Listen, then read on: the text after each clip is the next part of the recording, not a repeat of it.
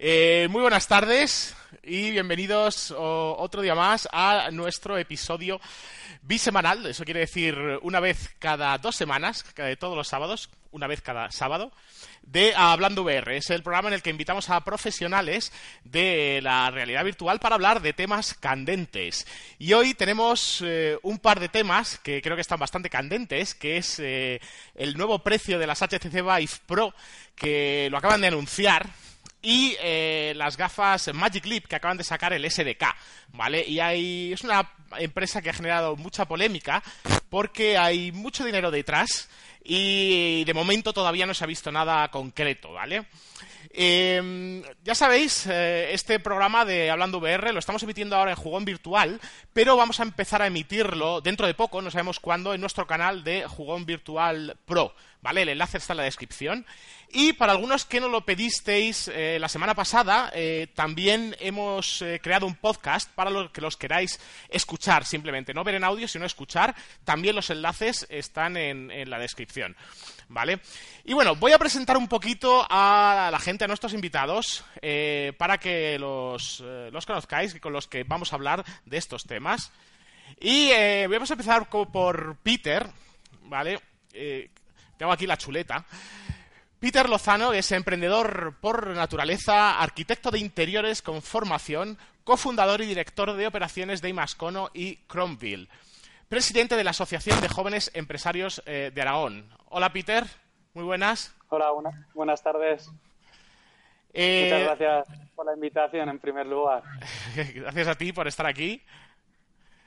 Y voy a seguir con Encarna, ¿vale? Encarna Mora, que es diplomada en artes digitales y fundadora del estudio de realidad mixta Colors, dedicado principalmente al desarrollo de proyectos de narrativa de realidad virtual y aumentada. Hola, Encarna, buenas tardes. Hola Carlos, muchas gracias por invitarme en el programa. Muy buenas. Y Oscar, finalmente es un viejo conocido, ya le conocéis muchos también, de Real Virtual.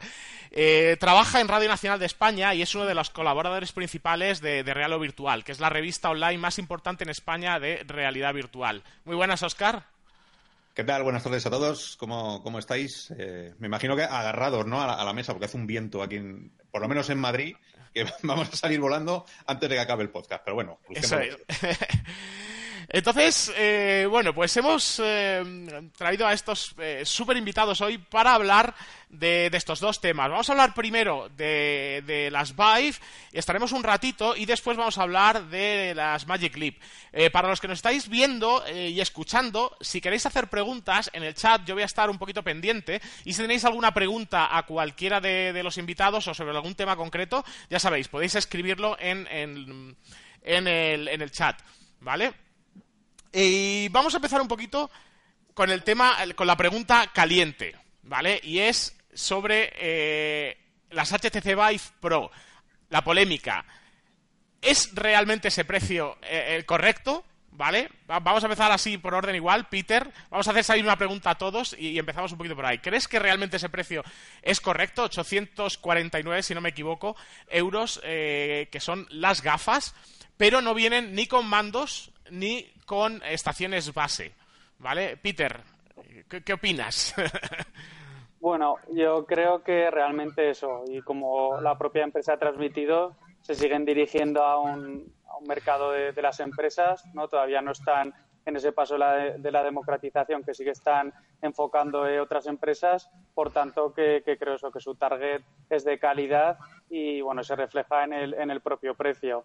Entonces, creo que, eso, que hasta que lleguemos a la democratización, los precios de mercado van a, seguir rondando eh, esas cifras. Y bueno, por nuestra parte, que, estamos también más eh, encaminados como empresa en, el desarrollo de, proyectos para empresas, pues bueno, se adecua un poco a las características. Luego, como comentábamos, creo que habrá que, ver bien cuál es el rendimiento del dispositivo, ¿no? Para valorar ya si realmente el precio está por encima o por debajo de, las expectativas.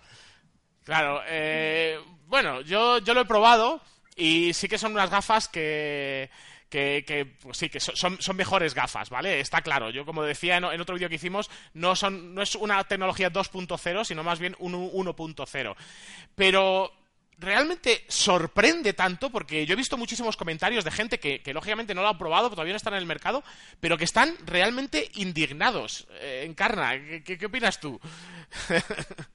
yo no he tenido todavía la suerte de, probarlas, pero sí que, por ejemplo, sería del lado de indignados. No estoy de acuerdo con un precio de, salida de 849, 800 dólares, creo que está en, en Estados Unidos simplemente porque si queremos democratizar eh, todas las tecnologías de realidad virtual, sacamos unas gafas con mejores eh, eh, características y no las acercamos al público, pues evidentemente va a costar todavía muchísimo más, tanto a los desarrolladores como a los que estamos ahí dentro, el intentar integrar todo este, toda, esta, toda esta tecnología. Con lo cual, me parece que es un poco supongo que ellos tendrán su, su, discurso del por qué han sacado eh, las gafas a 800. También puede ser un poco estrategia de marketing. Si, como tú bien dices, Carlos, es una gafa de 1.0, también es una gafa un poco para early adopters, para que vayan viendo qué tal funciona o no, no estará del todo terminada, simplemente sacan la gafa. Si es compatible con los, eh, con los mandos anteriores y con los, eh, las estaciones bases que ya tienen, pues simplemente es como una especie de test, ¿no? Y mientras van mejorando hasta que saquen la definitiva. Puede ser eso una opción, creo. Pero de todas maneras considero que si queremos, eh, eh, hay más gente, no solo la comunidad de raya virtual, sino también usuarios que estaban esperando estas gafas y las querían comprar, para ellos va a ser una decepción tener solo una gafa, realmente sin y después tener que ir a comprar los mandos y el resto. Hombre, siempre, em, digamos que ahora tienen dos, dos gafas, ¿no? Tienen unas que están a, creo que las han bajado a 599 o algo cosa así, y tienen otro, o sea, que tiene, tienes las dos opciones, ¿no? Y, las antiguas, a ver, son antiguas, pero no, necesariamente son malas, es diferente como diferente gama, ¿no? ¿No va un poco por ahí quizás? Sí, pero por eso, por eso mismo, o sea, es diferente gama, quizás ya se están quedando un poquito atrás, porque para mí yo personalmente prefiero unas Oculus a unas HTC eh, antiguas para mí tiene mejor calidad, pero sí que había gente que, por ejemplo, estaba esperando ya las Pro por, eh, por la calidad que está dando o que supuestamente va a dar. Eh, tú lo sabes mejor, Carlos, que las has probado.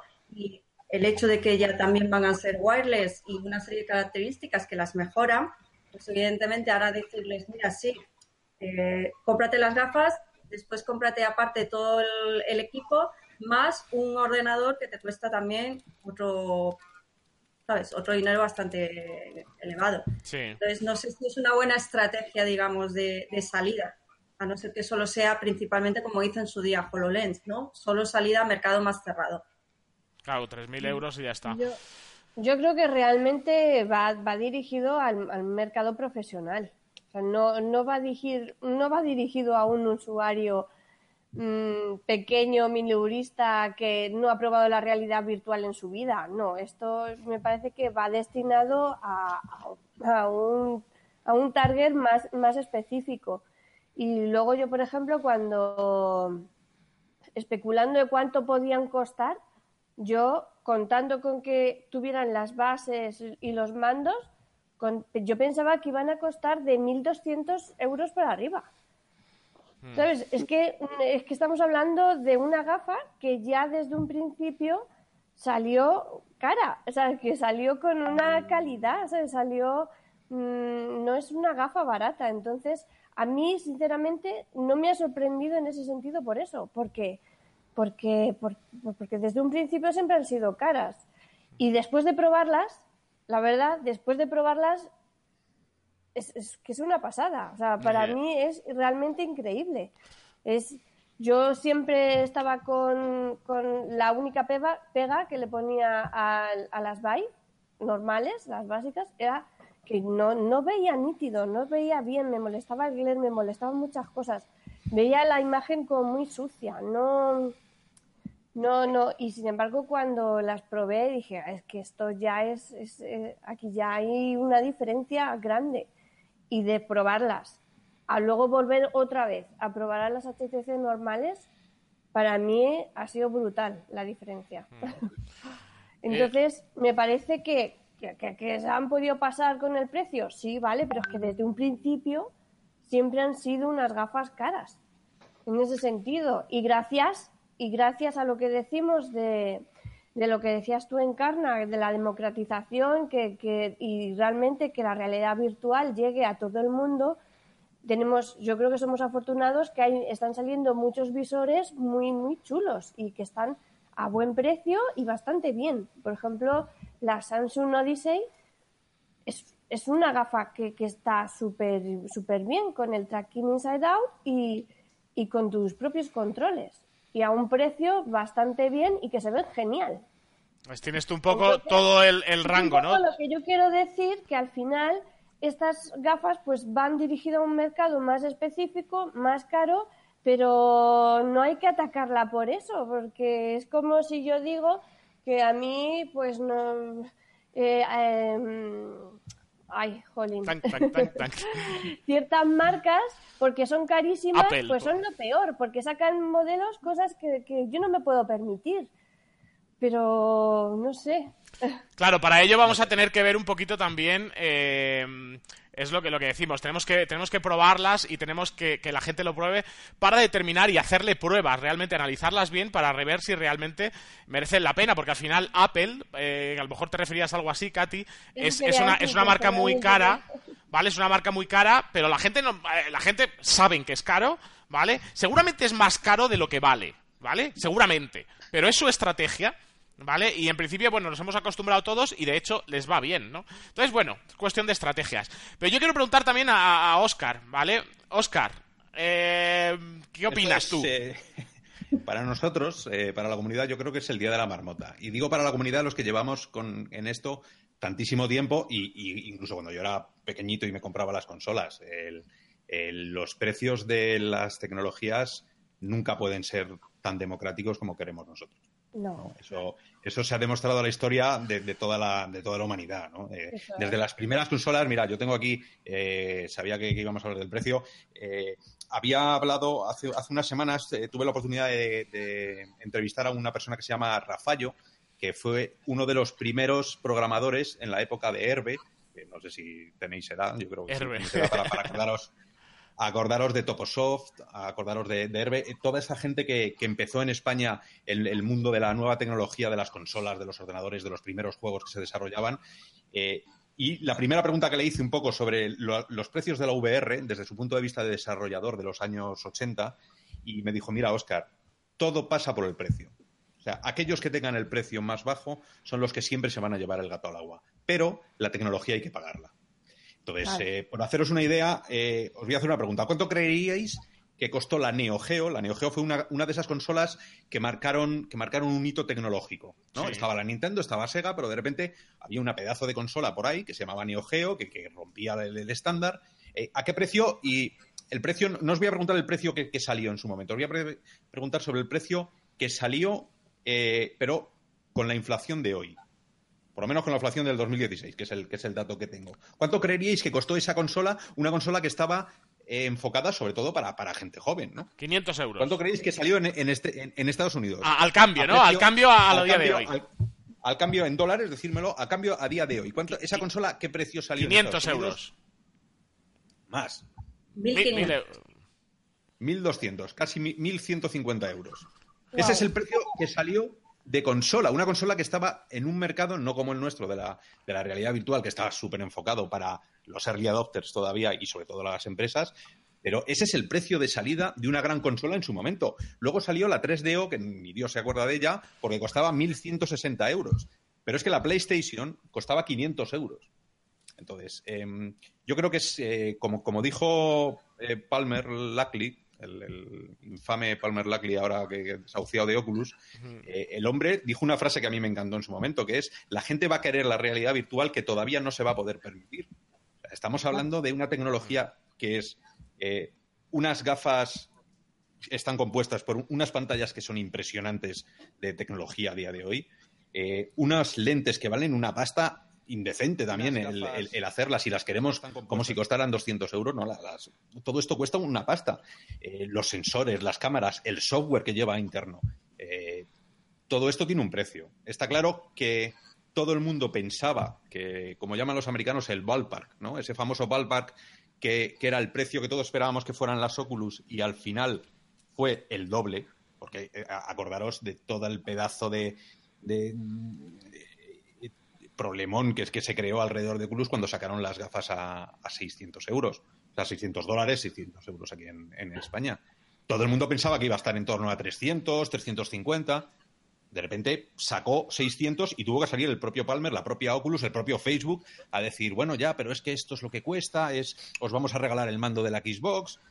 Entonces, eh, para mí esto es un poco el día de la marmota porque lo vamos a vivir en cada salida nueva que vaya a salir, que, haga de, hardware. Em, por eso que, bueno, no sorprendido, bueno, eh, sorprendido que no incorpore en ese precio las cámaras. Eso sí que me sorprende. Que no incorpore los sensores. En eso, en eso yo, estoy de, yo estoy de acuerdo un poquito. A mí no me sorprende, ¿vale? El precio en sí no me sorprende. Yo creo que sí que teníamos una idea de que iba a salir más o menos. A ver, si las primeras Vive las sacaron casi por mil euros, eh, esta es su segundo modelo, no creo que vayan a, bajarse del carro ahora, ¿no?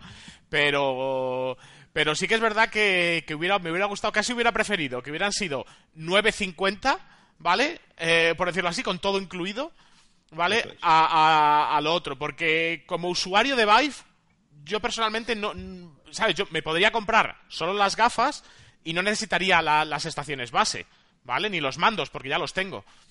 Pero no me merece la pena por el salto de calidad de momento. Para mí, Katy opina diferente, ¿eh? Porque Katy... Katy realmente sí, sí, que piensa que hay... Estamos, hablando, estamos hablando de un 32% ¿eh? de mejora. Bueno, ellos dicen que es un 72 o 76. No, no, Y luego, si queréis, eh, hablamos de los datos de las matemáticas, de los píxeles reales que tienen estas, eh, estos equipos, para ver que realmente lo que se está ganando es un 32%. 32% para 500 euros. Casi que, te vas a tener que desembolsar si quieres otra vez los sensores nuevos, si quieres otra vez. Eh, no lo sé. Yo creo que es el mercado, es un mercado para, pues, por ejemplo, para Peter, eh, es un mercado muy profesional, es un mercado para, aquellos que sí que necesiten o que sí que se puedan eh, gastar el dinero para rentabilizarlo, para amortizarlo, ¿no? Porque el, retorno de inversión de la realidad virtual ahora mismo es, es muy limitado, hay pocas empresas haciéndolo, hay poca, hay poca demanda todavía, todo el mundo le encanta, a cualquier cliente le vas a poner unas gafas y va a salir alucinando, pero falta que se dé ese paso, el paso de que, de que todas las empresas apuesten por ello. Entonces, yo creo que estas gafas están son como, como, hace, como hace Apple, que habéis dicho. Está primero el primero te hace el, 5, luego te hace el 5i, ¿no? Luego te saca el 6, el, el 6i. Eh, esto es una i. O sea, este es, este es un paso Las tarjetas gráficas, ¿no? La, 780, la 780 Titanium, la tal, etcétera. Eso es. Esto es eh, ese pasito intermedio hasta que reviente la fiesta Pimax o algo parecido. O no. o no, claro. Habrá que probarla. Eso da, para, eso da, para, otro podcast entero. Claro, a ver, yo creo que... Eh, lo hablamos la otra vez, en el primer eh, episodio que tuvimos, que realmente todas las tecnologías tienen escalas. ¿Vale? Tú tienes una tele de, de 5.000 euros y tienes teles de 100 euros, ¿vale? Y, dentro de eso tienes todo el espectro, todo el abanico de diferentes televisiones. Pasa lo mismo con, eh, con monitores, con sillas, con, con cualquier cosa prácticamente. Tú tienes todo, tienes lo más caro y lo más barato. Muchas veces lo más caro no es lo mejor, ¿vale? Pero simplemente es una estrategia que utilizan o es un tipo de marca que va enfocado a un producto, ¿no? En este caso, HTC está dando el primer paso, es decir, está sacando y está creando esa escalera, ¿vale? Dentro de, no sé, vamos a poner una burrada, 10 años, ¿vale? Estas Pro valdrán 50 euros, pero habrá otras a 2.000 euros, seguramente, ¿vale? y... la, PlayStation 4 que ahora vale, el otro día creo que la vi, estaba a 200 euros, ¿no? En, en, una tienda ya. La PlayStation 4 tiene 3, 4 años eh, y cuando salió valía 600 euros o 500 y pico euros. O sea que, que sí, antes de que salga lo nuevo tiene que bajar un poco lo, claro, pero se forma justo esa escalera, esa, esa espectro, ¿no? Hay un, hay un ejercicio de marketing que, me, que me, me, está gustando ver o cómo lo va a aplicar Vive con, con, el precio que ha sacado, porque le ha sentado mal a todo el mundo. Seguramente ahora los mensajes de la gente que nos está leyendo se estarán acordando de su familia. Eh, ¿Cómo van a gestionar eso? Porque hay un mundo muy importante que se está vendiendo, que es el mundo del videojuego, mundo eh, de entretenimiento y luego el mundo profesional. El mundo profesional ya le tienes porque no hay mucha competencia en gafas. ¿Cómo vas a gestionar esos precios para una avalancha de gafas standalone que van a llegar? ¿Cómo vas a gestionar eh, ese precio para para mucha gente que, aprovecha, eh, no sé, las, buenas notas de, verano, eh, las navidades para, comprar las primeras gafas. Eso, eso yo tengo mucha ganas. Ahí lo mismo, ahí yo creo que realmente se van a meter las, las gafas eh, las antiguas. O sea, es que, claro, son antiguas y suena a viejas y suena mal. Pero en realidad, estamos hablando de unas HTC Vive que hace un año y medio yo estaba llorando por tener unas, ¿vale? Porque para es la creme de la creme y que están ahora mismo a casi a la mitad de precio de cuando yo las compré. Sí, pero es que esto es, así, bienvenido al mundo moderno. Exactamente, o sea, que creo que no hay ningún problema. Si no, si no aprovechas, te mueres.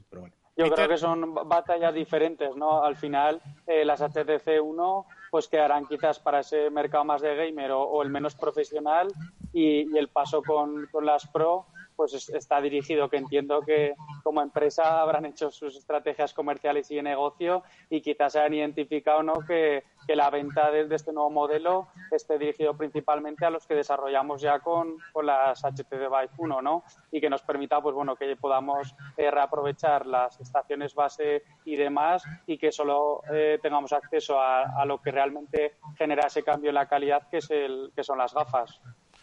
Luego, es que, no, claro, es la calidad ha mejorado también un montón, se nota un montón. A mí me, me sorprendió, la verdad, el, el audio.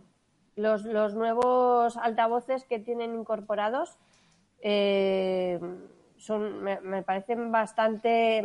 Pues una pasada, hacía, poco, para, para mejorarlo hace falta muy poco. ¿eh? no, me de no tener nada. Que no las tenga, no sé, me parece que se están viendo. Vamos a ver.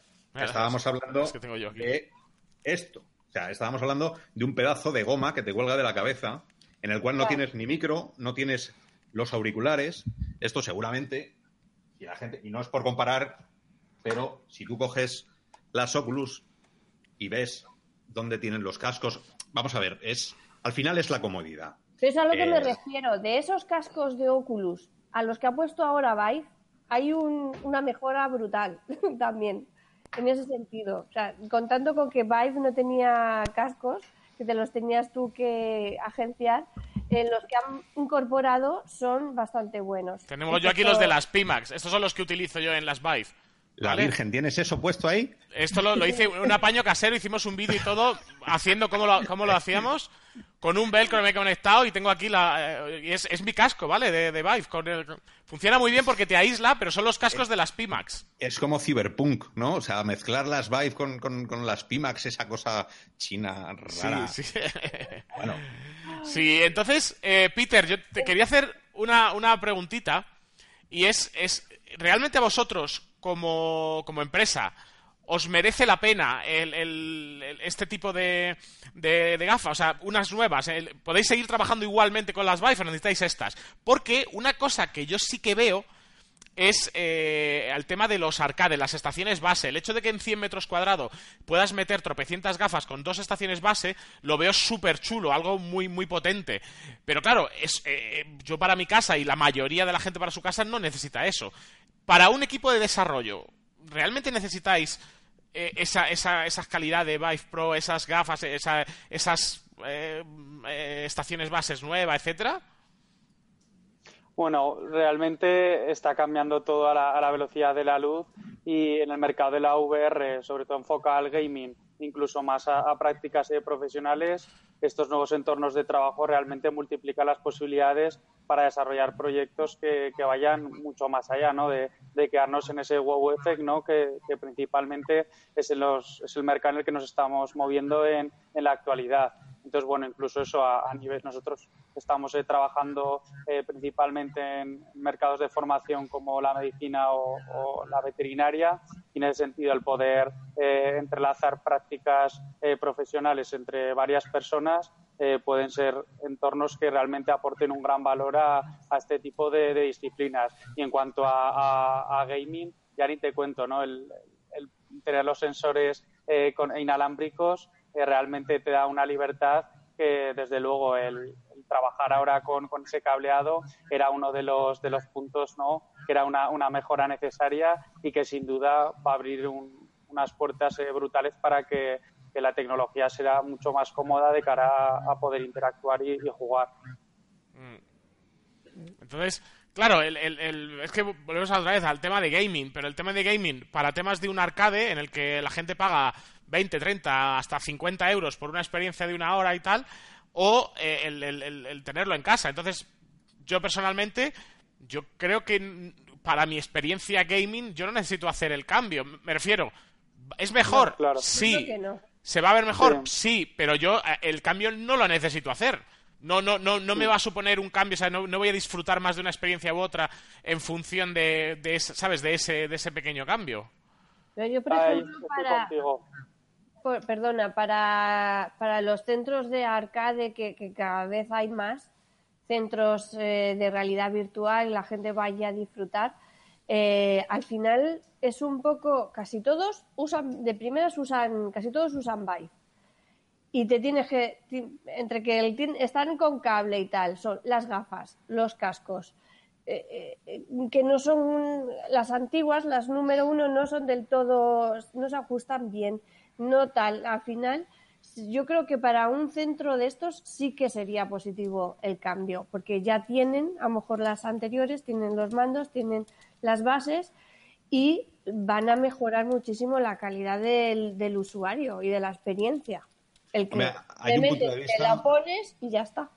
Hay un punto de vista del, usuario que es algo que no ocurre muchas veces y estamos hablando de una tecnología que va directamente a tus ojos. ¿no? Entonces, eh, la tecnología actual que tenemos, eh, y digo actual, las que tengo yo aquí en casa, las, las Vive y las, y las todas estas, las HDK2 también, por ejemplo.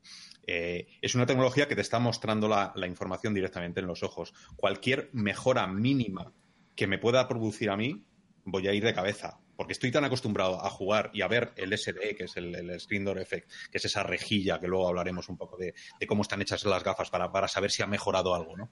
Eh, cualquier cosa que me mejore un poco eh, la ganancia de colores, el brillo, eh, todo eso va a hacer que mi experiencia sea muchísimo mejor. O sea, a poco que cambies va a ser mucho mejor. Y eso normalmente no pasaba antes, porque sí, la PlayStation 4, la PlayStation 3, eh, sí, más o menos eran los mismos juegos, pero no hay esa diferencia. Yo creo que es la primera vez en tecnología donde esa diferencia es brutal. La, diferencia que hay entre un modelo y el siguiente, aunque sea, y estemos hablando solo del 32% de, de, eso. Entonces, no lo sé. Yo, yo creo que si hubieran bajado un poquito el precio, habrían tenido todo el tirón de, la gente que está en casa. No sé vosotros, y, sobre todo eh, como empresarios, Encarna y Peter, eh, ¿cómo veis vosotros los precios que se están poniendo de las aplicaciones en los arcades? Eh, el pagar 20 y 30 euros por, por media hora o por 40 minutos, como he llegado a ver en, algunos sitios. ¿Vosotros lo veis bien? ¿Lo veis competitivo? Si tuvierais vosotros una, una aplicación vuestra, ¿ese sería el precio, por ejemplo, que, que, estaría bien para la gente? Yo eh, personalmente me parecen unos precios, bueno, algunos un poco mejor que otros y otros un poquito abusivos, desde, desde mi punto de vista básicamente por el tiempo que, permiten estar con ese, con, esa, con ese juego o, disfrutando ¿no? de la experiencia.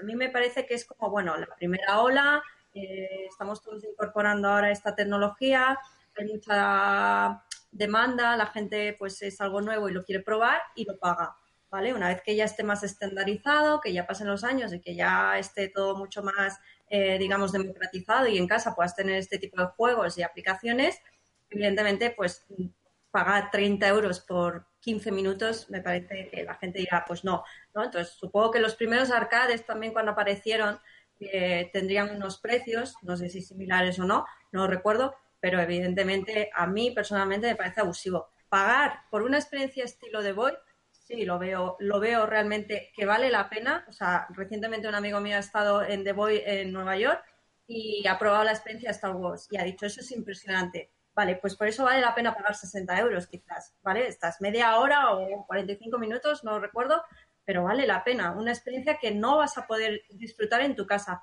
pero pagar por una, por una aplicación, un juego que tú te puedes descargar luego en casa y que puedes... Mm, yo ahí tengo mi... bueno, yo creo que ahí... Yo creo que, que, tú lo estás viendo también desde el punto de vista de, usuaria habitual y estás muy, muy metida en la VR, pero a lo mejor tú le dices a mi vecino de abajo que, que, no sabe ni lo que es la, realidad virtual, ¿vale? No, ni lo ha escuchado. Y, de repente le, le, dices que bueno, que vas a matar zombies, tal. El tío paga 30 euros por ir allí y le ponen las gafas y el tío lo va a flipar y para él ha merecido la pena, ¿no? Porque sí, es... lo que he dicho. La primera ola, toda la gente que no tiene esa posibilidad de disfrutarlo en casa, está dispuesta a pagar eso igual que pagar eso por un paintball o cualquier otro tipo de, experiencia que no puede disfrutar en casa. O sea, todo lo que salga fuera extra, igual que estamos pagando 10 euros, 12, 15 por, por una entrada de cine. O sea, realmente, pues, pues es algo que, bueno, son el mercado, ¿no? Que ahora mismo, pues, está ahí. Y lo pagan. De hecho, o sea, hay gente que lo está pagando. Eh, una vez que ya esté más introducido, pues evidentemente todo se adaptará y se acomodará. Y luego, volviendo un poquito atrás al precio de, las, de las Vive Pro, em, yo digamos que estaba como, estoy en contra en cuanto a, me refiero a 800 dólares o, 900, o 850 euros, em, solo la gafa. O sea, si ellos hubiesen dicho, bueno, eh, lo que tú decías, Carlos, saco la gafa, pero también con todas las estaciones bases con 100 euros más, pues me parece correcto. O un precio para la gafa y un poquito más, un plus, si queréis aparte los mandos y, las estaciones base, en caso de que las queráis todo eh, nuevo, me parece correcto. Pero solo la gafa para mm, probar ese, ese, ese poco avance o ese 32% de mejora, pues yo entiendo, también estoy de acuerdo con Oscar, que la tecnología es cara, no es nada barato, o sea, que a veces mm, desarrollar eh, hardware es caro, pero también estamos eh, mejorando mucho la sociedad y cada vez estamos eh, desarrollando hardware más, intentamos bajar ¿no? los costes de desarrollo.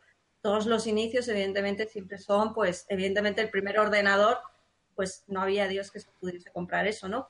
Pero. ¿No estáis un poco cansados de, los early adopters, de que nos llamen siempre. Es que ahora, como lo has dicho tú, y, me he parado un momento a pensar, digo, pero a ver, si llevamos ya desde las décadas que han pasado, tres, cuatro años. Cuatro, ya. ya no somos early adopters. maduros, ya, eh, que tenemos ganas con. Es por eso que, yo decía que si realmente mm. se quiere o no se quiere democratizar el mercado, o sea, supongo que sí se quiere democratizar, de hecho, Oculus está muy focalizado en democratizar el mercado. Su objetivo de este año decía llegar 200 millones de usuarios en la realidad virtual. Ellos tienen ese objetivo. Eh, Zuckerberg ya lo tiene bastante ellos, su estrategia y cómo van a ir lanzando todas sus nuevas gafas de, diferentes escalas, de medio a alta.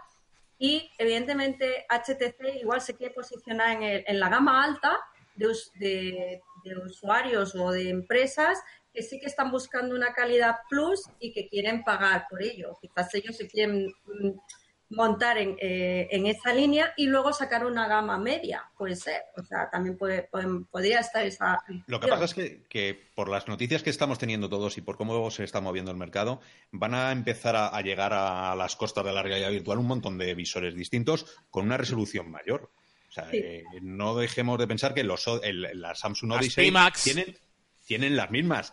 Pimax, que es otro, que luego hablaremos de ello, del Magic Leap, es otra cosa que está ahí flotando. Hay gente que ya las ha tocado y, realmente sabe que, eso puede ser real, pero esa, esa, gente viene pisando muy fuerte con una resolución bastante mayor, por no hablar de, estos colgados de barrio, la, la, empresa está que, está haciendo con el micro display ese pequeño, que, está como 15 generaciones en el futuro, pero, pero están ahí y, ya tienen un pequeño prototipo de de esa pantalla, ¿no? sí, lo hemos probado. Nosotros eso lo hemos probado también. Claro. Es pues, una pasada.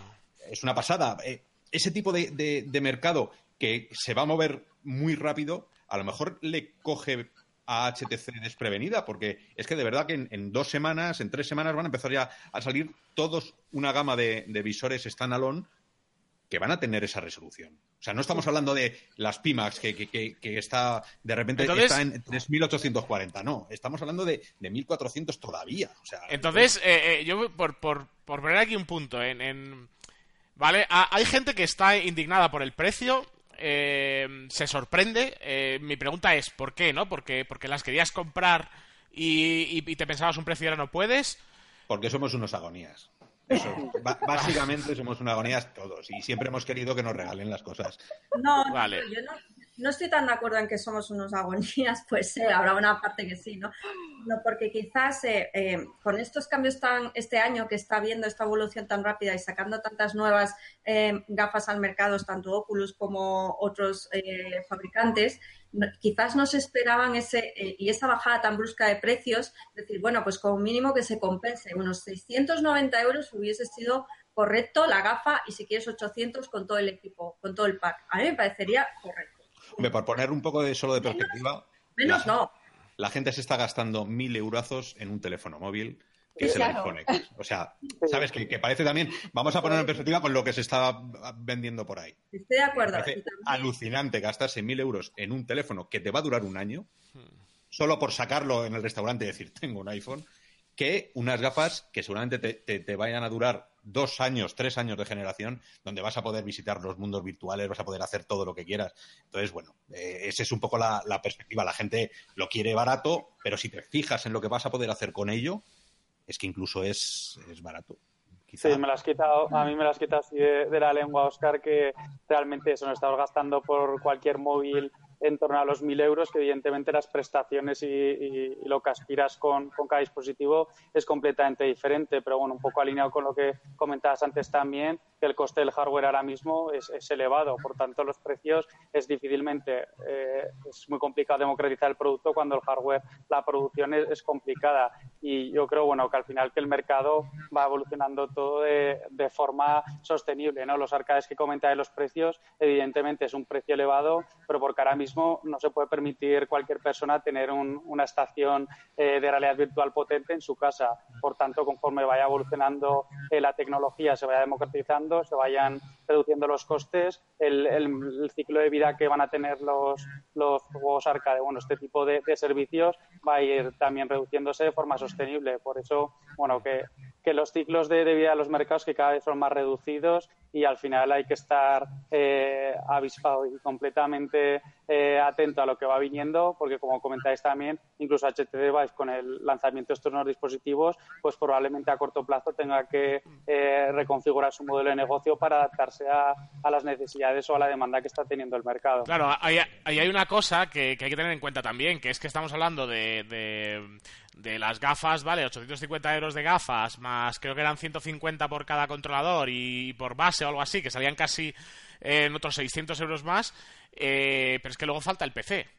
¿Vale? Mm. Que, ya las Vive Pro ya necesitan un PC más potente todavía que, el que tenemos ahora. O sea, que vamos a poner que eres un genio configurando PCs y tal, pero yo creo que los otros mil euros no te los quita nadie, ¿vale? Claro, pero por, eso yo te decía lo de los eh, que, no entiendo muy bien el mercado ahora mismo. Es verdad que estamos empezando y todavía se tienen que asentar las cosas, pero, pero es que vienen seis gafas, ni más ni menos, eh, están alone donde no vas a necesitar ordenador. Y hay mucha gente que, como no sabe de esto, tampoco le va a no, va a entender la calidad que va a estar viendo, ¿no? Al final, la experiencia va a ser súper chula, estés con un ordenador o estés con un standalone, aunque el standalone tenga menos. Entonces, eh, está Pico, Pico Goblin, que va a sacar las suyas las va a sacar a 270 euros. Pero es que luego va a sacar el Pico Neo a 750 euros, que sí que hace eh, tracking a nivel de habitación. Eh, está HTC Vive Focus, que también con una pantalla muy parecida. está el nosotros hemos probado las Focus también y hay que decir que, no tiene nada que ver, ¿eh? Pero es lo que dices tú.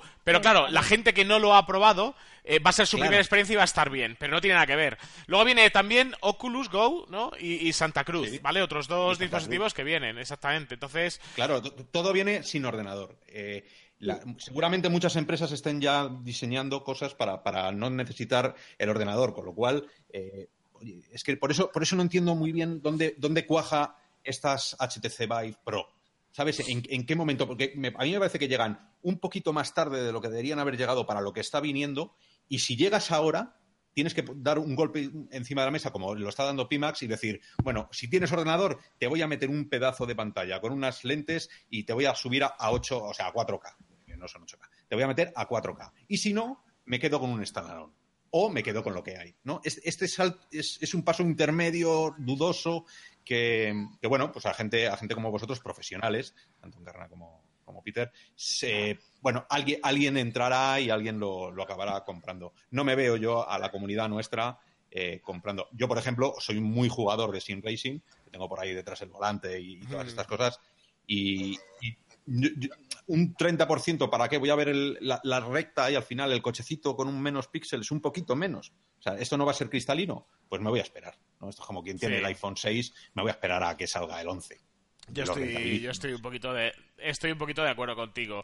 Eh, no me sorprenden, ¿vale? Eh, pienso que está bien. Eh, ahora mismo, si yo me metiera de nuevas a esta y a la realidad virtual y tuviera el dinero suficiente, pues a lo mejor dice, oye, pues me pillo las Pro en lugar de, las normales, igual que te puedes coger la PlayStation Pro eh, en lugar de la normal, ¿no? Pero que con una normal a la Pro tampoco hay tanta diferencia, ¿no? Hablando de la PlayStation. ¿Cuánta gente habrá comprado? ¿Cuántos de nuestros eh, oyentes, iba a decir, pero cuánta gente que esté viéndonos eh, se ha comprado las, la PlayStation Pro, la ha cambiado por la normal? Y sobre todo, ¿cuánta gente lo ha hecho por las PSVR? A mí me, no. sé, yo, yo el 10%, tú, porque, porque sois unos frikis de cuidado. Pero, pero la gente normal, o sea, mi hijo que tiene la PlayStation 4, si me viene y me dice que quiere la Pro, pues la tenemos. Claro, le siento y le pego esta charla de padre de, no podemos, hijo. Entonces, eh, es ese salto intermedio, ¿no? Esto, para mí, mira, que ahora que has nombrado la, PlayStation eh, Pro, mm.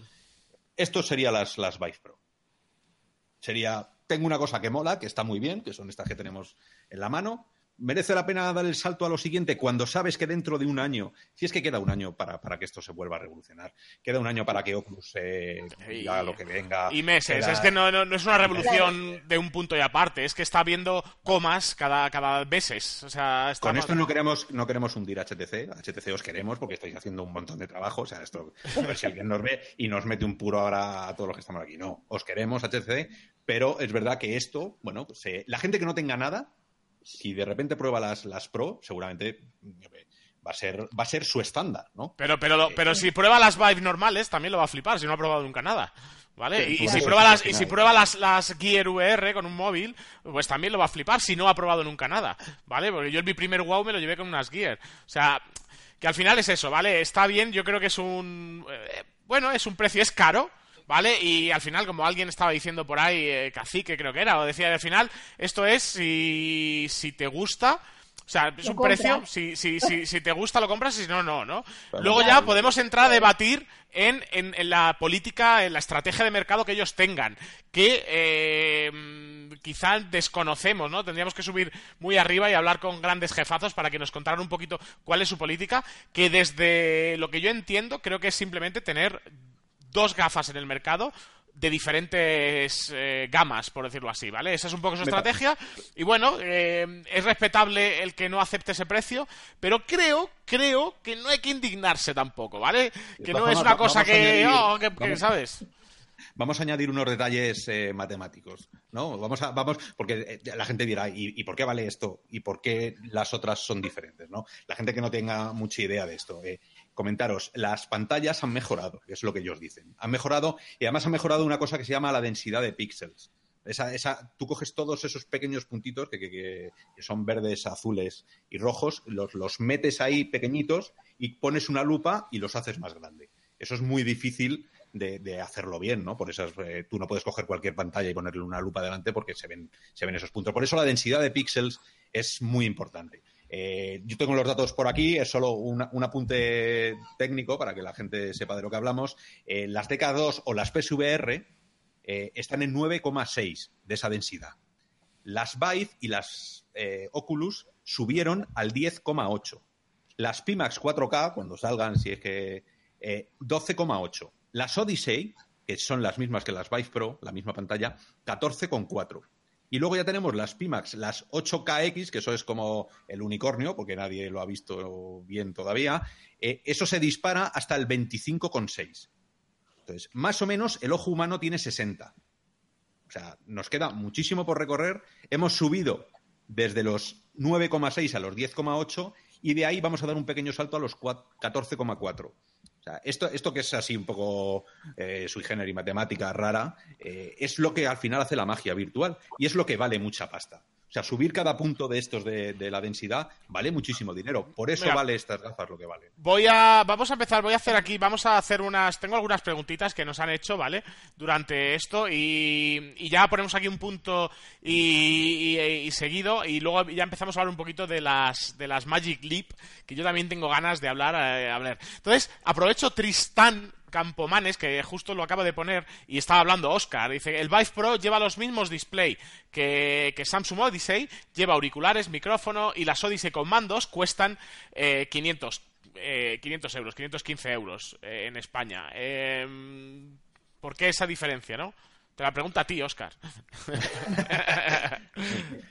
Eh, pues ya me gustaría a mí coger a alguien de, HTC y preguntarle eh, el por qué, ¿no? Eh, yo creo que las Odyssey van a otro mercado diferente, completamente, el mercado Tetheret, ¿no? Que, llamamos que es el que cuando tienes el, ordenador, el, PC, mm, seguramente habrá que ver, a mí me gustaría hacer una, review realmente, tener las dos pantallas delante para, para ver lo que está pasando. Odyssey no está preparada para el mercado profesional y Vive Pro sí. Yo creo que todo lo que le pongas Pro ya va a costar un 200% más, seguro, porque seguramente venga con un, con un eh, quiero decir, eh, un, cuidado, ¿no? un, servicio técnico muy especial para, para, esa gente que va a demandar mucho más de esas gafas, porque no veo a nadie poniendo una Odyssey en un arcade. Sin embargo, sí que veo poniendo unas Vive que son muy robustas, que te van a aguantar mucho tiempo y que además te van a dar un servicio técnico y te van a dar, no lo sé. Yo quiero pensar que es por todo lo que está detrás, no solo por la calidad de las pantallas. No, sé si eso le responderá añadiría quizás, Oscar, si me permites, que, bueno que por posicionamiento de marca, HTC sí que desde el principio se ha dirigido a un, mercado más profesional y quizás Samsung esté, intentando esa democratización que tanto hablamos ¿no? y, que, que deseamos que llegue. Quizás puede ser ese el, tema también. Pues yo, sin embargo, tengo ahí una duda, porque yo he probado las dos y la verdad que es, eh, entran dentro de mis favoritas. También las Odyssey me parecen muy buena gafa, o sea, cómoda, eh, todo bastante bien, se ve súper limpio, me encanta. Y, sin embargo, aquí en Europa no están a la venta. Es una gafa muy buena, a muy buen precio, y sin embargo aquí no, no las traen a la venta. O sea, ese, también es un tema curioso. Esos son temas, es que al final son estrategias de mercado que, vienen desde unos niveles que en principio podemos intuir, pero a lo mejor se nos escapa un poquito todavía, ¿no? Em, otra preguntita, tengo dos preguntitas más. Una es, ¿creéis que la diferencia de apartados técnicos justifica el cambio en estos momentos para la gente que dispone de unas Vive estándar, ¿vale? Celor, Celo CPR, ¿vale? Eh, nos estaba preguntando eso. Eh, ¿Creéis que realmente todo eso lo justifica? Sello CPR eh, es, está, es alguien muy activo en nuestra comunidad. Sí, es que estaba pensando, es el, esto también es de, de realidad virtual. Sí, yo, le diría que lo que hemos hablado muchas veces, que no. Ahora mismo, para mí, no, a no ser que yo tuviera un arcade o que yo tuviera una empresa como, como tenéis vosotros, como Encarna o, Peter. Si no, como usuario, yo me quedo donde estoy porque es que Pimax está ahí al lado.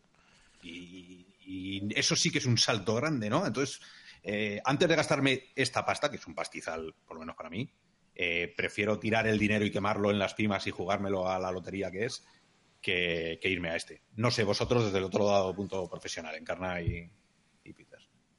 Es que confío menos en, en las pimas, no sé, me, me, me da confianza. Vale. Y... eso, ¿no? Ha recibido dos, dos opiniones las PIMAX, ¿no? Hay gente a favor y gente un poco en contra, ¿no? De si realmente es tan, tan lo que prometen. Yo no las he probado, pero gente que ha probado las anteriores, pues está ahí un poco esa discusión. Evidentemente quizás también HTC tiene ya un nombre, ¿no? O sea, HTC es HTC. Entonces, todo lo que procede a HTC siempre va a ser una mejora. Eh, en cuanto a características, características técnicas, yo creo que, yo personalmente sí que para mí, o sea, siempre que te mejore y que te, te ayude en todo el desarrollo y, todo lo que te aporta, para mí sí es una gran ventaja el tener las nuevas. O sea, tener unas pro para mí es imprescindible.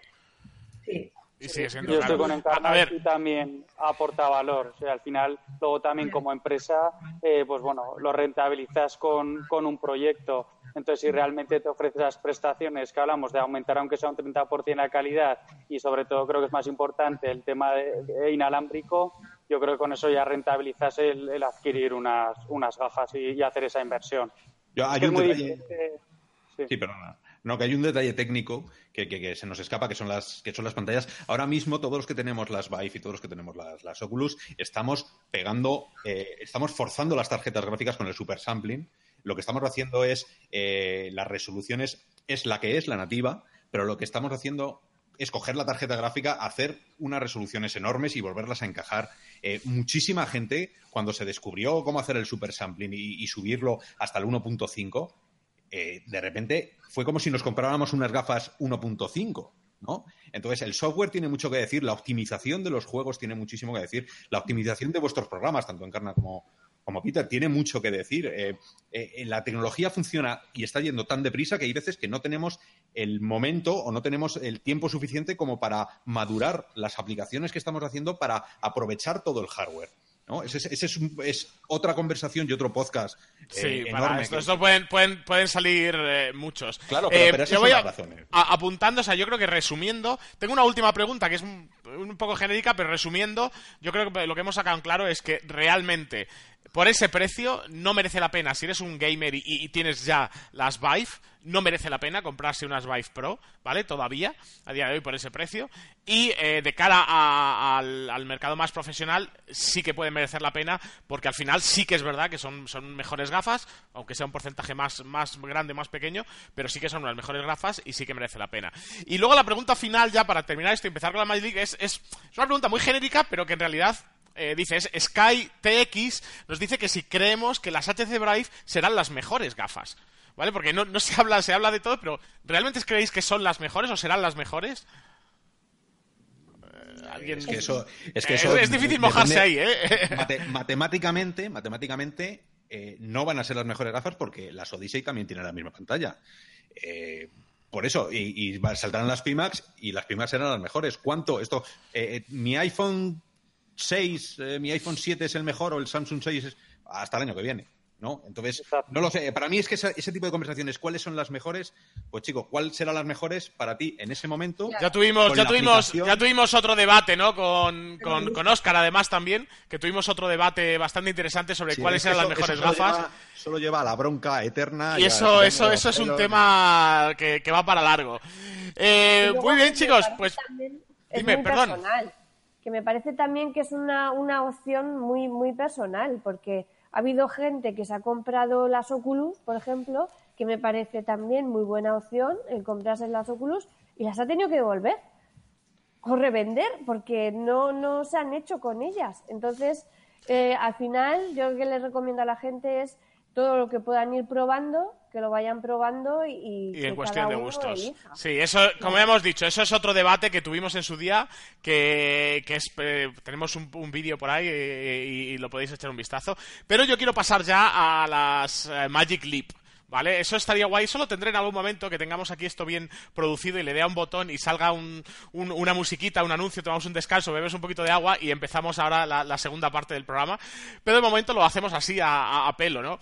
Eh, vamos a hablar un poquito de las Magic Leap, eh, porque las Magic Leap, eh, ya lo he dicho antes, es una empresa, si no la que más, que está dando muchísima polémica por varias razones. Una de ellas es porque han invertido muchísimo dinero, creo que se estaba valorando en casi 5 mil millones de, dólares, si no recuerdo mal, ¿vale? La, empresa se valoraba en 5 mil millones, pero lo curioso de la empresa es que no tiene nada todavía. ¿Vale? Están trabajando, hay mucha gente, eh, empresas conocidas como Google, etcétera, que han invertido dinero en esta empresa, pero de momento no tienen nada. Bueno, se ha, habido algunos prototipos, ya se han sacado algunas fotos, ha habido gente que ha probado algo en algún periódico por ahí raro, pero realmente no hay nada. Y hace nada, unos pocos días, han sacado su primer SDK, ¿vale? Y en concreto Peter y Encarna eh, sí que han tenido la oportunidad de, de, probarlo, testearlo un poquito, ¿no? Todavía, pero sí que ya han hecho algunas cositas. Entonces queríamos hablar, la pregunta aquí, la primera pregunta a lanzar es, ¿Qué, hay de mágico en esto de Magic Leap realmente? O sea, Magic Leap suena, ¿es realmente así de mágico? ¿Vosotros que lo habéis probado? Bueno, yo no sé, yo me atrevería, o sea, yo lo poquito que he probado, o sea, en cuanto salió, yo soy fan número uno de Magic Leap, quizás una ilusa puede ser, pero eh, en cuanto salió el SDK, lo descargué, estuve haciendo unas primeras pruebas testeos con Unity y sacamos el, el, primer, digamos, Hello World, ¿no? De Hola Mundo. Eh, Magic Leap lo único que ha sacado es bajo el Looming, el SK, un visualizador donde tú, una vez desarrollas un, un, un desarrollo específico, te lo llevas al simulador donde hay una supuesta gafa que tú puedes ver y simular que ahí está tu objeto virtual dentro de una habitación virtual que tú generas. Pero claro, es como venderte un coche, la carrocería sin el motor, ¿no? O sea, me falta el hardware, tengo el software, pero no tengo el hardware para realmente ver si el potencial de lo que yo estoy eh, simulando en esa habitación se va a ver tal como ellos están diciendo. Si va a estar toda la oclusión, el FOV que va a tener, el late tracking, un montón de características que ellos están poniendo, pero que yo realmente todavía no puedo porque me falta el hardware. Entonces, yo pienso que tienes que poner muchísima imaginación y ah, ver o, o, imaginar cómo será el objeto virtual dentro de,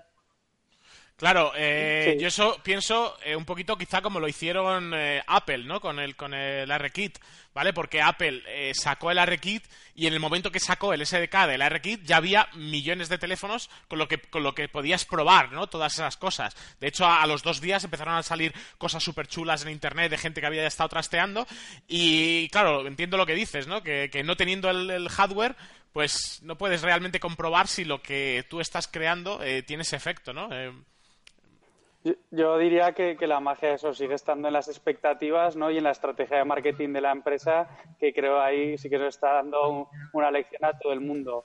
Y en cuanto, hablando también que comentamos antes de estrategia de comercialización o, de desarrollo de negocio, creo que es un movimiento inteligente el, abrir el, el, SDK para que los desarrolladores empiecen a trastear, porque al final si tienes hardware pero no, si no tienes contenido eh, no, va no tiene ningún sentido. Entonces yo creo que, que en este caso que, que, es un movimiento estratégico de la empresa para que, que empecemos a trastear con, con el SDK, eh, a, a un poco ese curva, esa curva de aprendizaje con, con, el, con el desarrollo de contenidos para que cuando salga el hardware ya tengamos contenidos que mostrar al mundo y de esa forma sea más atractivo a, las personas comprar el hardware, ¿no? Entonces yo creo que, que realmente la magia está en, en, la estrategia de marketing que está llevando a cabo la, la compañía.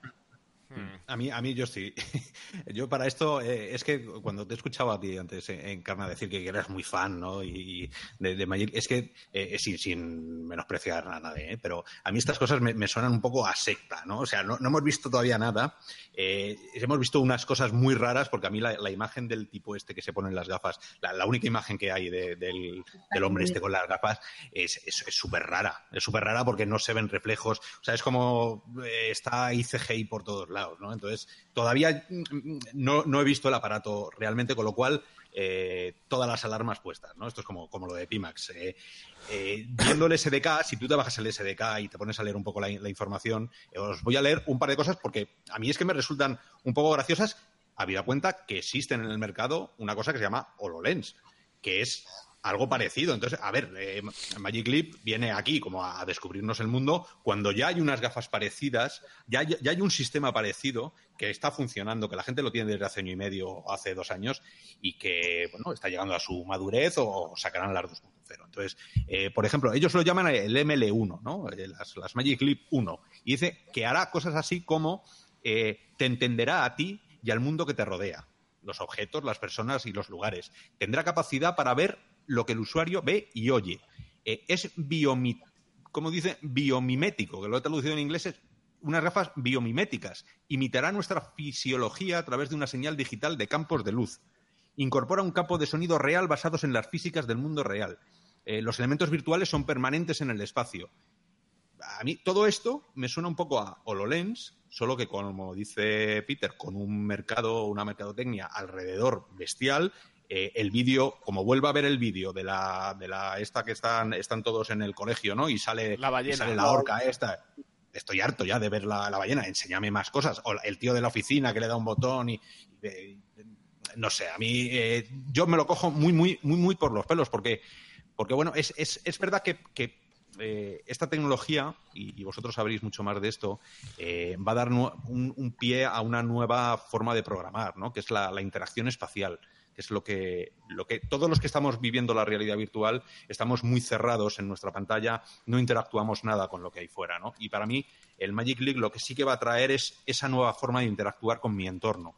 Y, eso yo creo que vosotros, eh, con vuestra imaginación y con vuestro saber hacer, seguro que os están ocurriendo mil cosas, ¿no? Porque es algo que nunca habíamos podido hacer. Eh, y, más con los campos de luz, con los, como lo llaman ellos, los, los eh, light, los campos. light, field. sí. sí. Eso, eso para mí sí que es una auténtica revolución que ya HoloSense lo, lo, está intentando. Por cierto, ¿qué, qué os parece HoloLens? Porque si hablamos de Magic Leap como la siguiente o como la evolución natural de la solo lens, que la gente sepa. ¿A vosotros qué os parece la solo lens? Y os dejo lo que a mí me parecieron, que a mí me parecieron un poco tomadura de pelo para las expectativas que hay.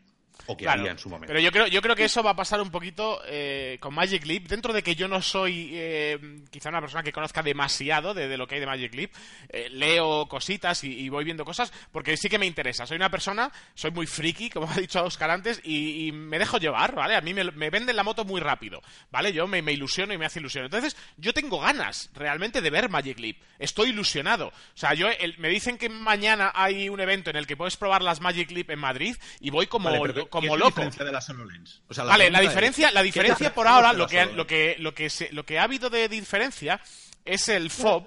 ¿Vale? Aparte del tema de los, del light field, de la tecnología de proyección en la gafa, el FOB. no se sabe nada, si es que no se sabe nada. No, no, el FOB, sí, sí, se ha probado el FOB, ¿vale? La gente lo ha probado y lo describen como si tuvieras un vídeo de VHS en la mano, ¿vale? Y, y pusieran los brazos en 45 grados. Esto, ¿vale? HoloLens. Las HoloLens. Bueno, HoloLens tiene menos. No, las tiene... HoloLens son más pequeños. tiene menos. O sea, digamos que sería tres veces las HoloLens. Pero sigue siendo pequeño. ¿vale? Pero es Magic. Es que a lo que voy es que nos están vendiendo la magia. La magia es una cinta VHS. Estamos, estamos en un. Claro, por eso, por eso lo que ha dicho Peter. Por eso lo que ha dicho Peter tiene mucha razón, que realmente lo que están haciendo muy bien es el marketing. O sea, yo tengo un hype que te cagas por probar las Magic Leap y no sé lo que es. O sea, eh, tú lo has dicho, pero es que yo lo que me, da mucho miedo que la gente siga pensando, no, viene Magic Leap, esto va a ser la caña, va a ser. No, VHS, o sea, vas a tenerlo aquí. Entonces, lo que puede que le pase es eso, que se están generando, están yendo tan bien en el marketing que puede que se peguen un palo por las expectativas. ¿Vale? puede que pase. vosotros, eh, profesionales, sobre qué, creéis que podéis hacer vosotros con, con esa imagen de. Eh, VHS, vamos a decirlo, que no sea real. Pero con ese cuadrado que vais a poder tener enfrente del usuario, ¿qué se os ocurre así a bote pronto que, vosotros podéis hacer con, ello? ¿no? Porque eso sí que me interesa el, mundo profesional, cómo lo ve. Bueno, yo creo que, habrá sectores que sí que hay un gran potencial, que es un poco que partimos, eh, como bien decías, de las colores, ¿no? de lo que ya se están haciendo con estas gafas, que es el sector de la industria principalmente, donde ahí sí que es un, un ordenador o un soporte remoto que te puede complementar el, estas gafas y, bueno, y seguiremos quedando inicialmente, creo, en ese efecto wow que podremos utilizar a nivel marketingiano, pero como hemos hablado en la virtual también, que quedan, va a haber muchos años para que realmente esta tecnología eh, escale hasta democratizarse y que se puedan desarrollar eh, proyectos que sean útiles para cualquier persona. Por tanto, yo creo que eso que inicialmente nos vamos a quedar en el, en el wow effect para, nosotros como empresa para utilizarlo en, en marketing y luego eso para hitos muy concretos que sí que a nivel de formación, de educación o tenemos como industria que sí que realmente va a aportar valor porque te va a permitir pues eso, el tener las manos libres y de cara a realizar eh, determinadas operaciones, tener la información en, tiempo real que sí que sea útil para, para esas determinadas actividades. ¿Y tú, Encarna? Yo opino, o sea, que no solo es el FOB, eso es quizás la parte negativa que hará que caiga el efecto wow de Magic Leap. Eso es lo que yo creo que hará que, ostras, la expectativa es demasiado high y cuando llegue y vea a la gente un VHS irá, pues pasará como HoloLens. HoloLens hace muy buen marketing antes de sacar también el producto. Hizo un marketing como que veíamos los objetos virtuales como si fuesen reales y realmente luego he probado las HoloLens y a mí personalmente no me gusta porque los hologramas y cómo representan los objetos virtuales, pues a mí no me parece nada espectacular sí me, gusta bastante todo lo que es el mapeo de, eh, que tiene para mapear la, habitación, lo hace perfectamente bien. me gusta que es un wearable que lo puedes llevar en cualquier momento y que al final te acostumbras a él y te acostumbras a hacer todos los gestos y está muy bien y tiene un sistema operativo dentro. O sea, es un hardware que está muy bien, pero era una primera edición, evidentemente, y era exclusivamente para profesionales y de desarrollo. Es un es de desarrollo. Magic Leap, o sea, a diferencia de HoloLens, mm, independientemente del FOG, lo que ellos han incorporado es lo que es eh, la realidad mixta real, entendiendo como los objetos inteligentes que se comportan y entienden el espacio. ¿no? Tenemos oclusión, tenemos un objeto que vamos a colocar en nuestro... un ruido? ¿Alguien? Que tenemos... Yo no oigo nada, pues seré yo, porque yo no oigo nada. Sí, mm, baja tú el volumen de, de, de, de tu PC, Katy. Puede ser ahí. ¿Yo? Pues si quieres, quito, quito el, mi, el micrófono mientras ella habla. No, no, no, no. Yo sí que te oigo bien. Sí, sí, se, me sabe, se ha acoplado un momento, pero ya está, está bien, Sí, va es, bien. es un poco por, es un poco por debajo, como cuando entramos en la radio y decimos, señora, apague la radio. Sí, ¿no? Eh, y entonces, a mí lo que me parece esa magia es el hecho de que yo voy a tener en el salón de mi casa un objeto con el cual voy a poder interactuar. Va a ser la calidad que tú le des, evidentemente, cuanto más hiperrealista, pues mm, más, más real lo, va- lo voy a tener. Que voy a poder comunicarme con él si le aplico inteligencia artificial. Que voy a tener el reconocimiento de voz. Que voy a tener también la posibilidad de que eh, el tracking, de que me siga y que yo, o sea, tiene una serie de características que eso HoloLens a día de hoy no lo tiene. Entonces, si eh, Magic vale que puede ser una burbuja o no, se ha estado cinco o siete años trabajando en ese Light Fit y trabajando en cómo ellos van a hacer eh, incidir la proyección de, los objetos virtuales para que simulen un 3D real, ¿eh? cómo te lo proyectan para que engañes al cerebro, eso es lo que ellos han estado trabajando durante muchos años y eso me parece espectacular, lo que supuestamente, si es verdad, eh, eh, vamos a poder ver en ese hardware maravilloso, ¿no? Eh, es más todo el proceso que hay detrás de lo que ellos han creado. Después, evidentemente, ellos están diciendo que tienen que ir mejorando y que, evidentemente, las gafas que ya ves, que puede ser un Photoshop o no, eh, no van a ser las finales. Ellos en letra pequeña lo están diciendo. O sea, están todavía en proceso de desarrollo. Lo que vimos con Shaquille O'Neal, eh, si te das cuenta, hay un momento de la- de la- del vídeo donde se proyecta en la gafa un pequeño recuadro verde. No sé si es un croma o qué es, ¿no? Y, y parece, es un poco raro. A mí me suena un poco raro ese vídeo. No sé si es del todo fake. Claro, o sea, a, eso me refiero, que, que hay el problema tanto... es que ellos han sacado mucho fake eh, hasta ahora. Sacaron la Orca, ah, sacaron el, el juego, que realmente está Beta Digital trabajando con ellos con ese juego, para simular lo que sería el futuro, ¿no? Sí, pero Eh, ¿no creéis que es, que es mentir? Eh, Y, Sí. y digo mentir, mentir descaradamente. O sea, esto no, aquí no hay medias tintas. Mentir descaradamente. O sea, si cuando sacas la horca o cuando saca, o le pasó lo mismo a los Ens el día que salió y salía de la pared eh, los monstruitos que tú disparabas, pero es que además en esa misma imagen en la derecha estaba flotando una hoja Excel y a la derecha estaba el Minecraft funcionando. Eso, la gente, si tú le muestras algo, la lo va a querer. Si de repente se va a poner las gafas y va a ver este, este es el, el- el VHS o el, el mini ah, el VHS pequeñito o el tal, pues eh, claro, te estás echando a un montón de gente en tu contra. No hay nada malo, y ese es un poco el marketing quizá americano, ¿no? Decirles, no hay nada malo en decir la verdad de vez en cuando. No pasa nada, porque empezarías, empezarías muy bajo. Y la gente diría, ah, pues incluso ponme lo peor. Ponme lo peor. Vais a ver una caca, pero. eh, Y luego la gente dirá, ay, pues no es tan mala. Pero a mí Sí. es que esas cosas de la, la horca en súper alta definición, el agua explotando, ¿pero qué me estás contando? Si los que sentamos aquí sabemos que eso es, es prácticamente imposible porque no existe, no existe la tecnología dentro, hasta dentro de 10, 15 años para, para hacer eso, ¿no? Yo he visto que- hace poco, perdón, Peter, yo he visto un- una pantalla holográfica con un nivel de calidad mostrándome un objeto virtual que alucinas. Yo quiero ver O eso sea, también. es. Yo lo he visto, o sea, unos avances impresionantes. Me la enseñaron hace poco, en plan NDA, mira, mira esto, y yo dije, esto es impresionante. Y eso era holografía pura, ¿sabes? Entonces, si esto lo trasladamos a una gafa con unos algoritmos, con una tecnología impresionante, yo me creo que eso pueda existir. Evidentemente, yo creo que el hype es demasiado alto, que todos cuando queremos, bueno, es que vamos a ver aquí una película, vamos a ver Ready Player One y no va a ser Ready Player One, esto, esto no va a ser Oasis, no vamos a entrar en esto.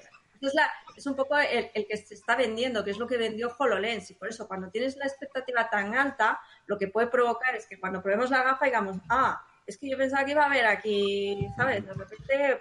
esto, si os habéis leído el, el, SDK, hay una parte del SDK que yo creo que es la única parte real 100% real de, todo el tinglado este que se ha montado, que dice que, que, el tracking, habla del tracking, ¿no? Y en un momento dado dice que en aquellos momentos en los que las cámaras tengan oclusión o que el mapeado de la habitación no termine de funcionar, eh, las gafas van a dejar de funcionar en 6 DOF, o sea, van a dejar de funcionar en escala de habitación, no te vas a poder mover con ellas, pero sí que vas a poder girar la cabeza. Va a bajar de 6 DOF a 3 DOF.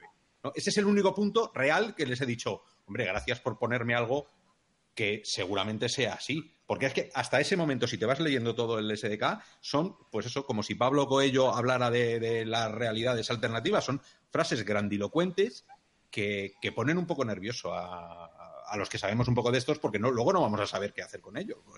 Cuando, cuando, la gente me pregunte, ah, pues es que al final se ve así o asá, claro, te quedarás un poco, pues pregúntales a ellos, ¿no? Yo creo que sí, que las expectativas son realmente muy altas conforme a este primer producto que, que podemos disponer.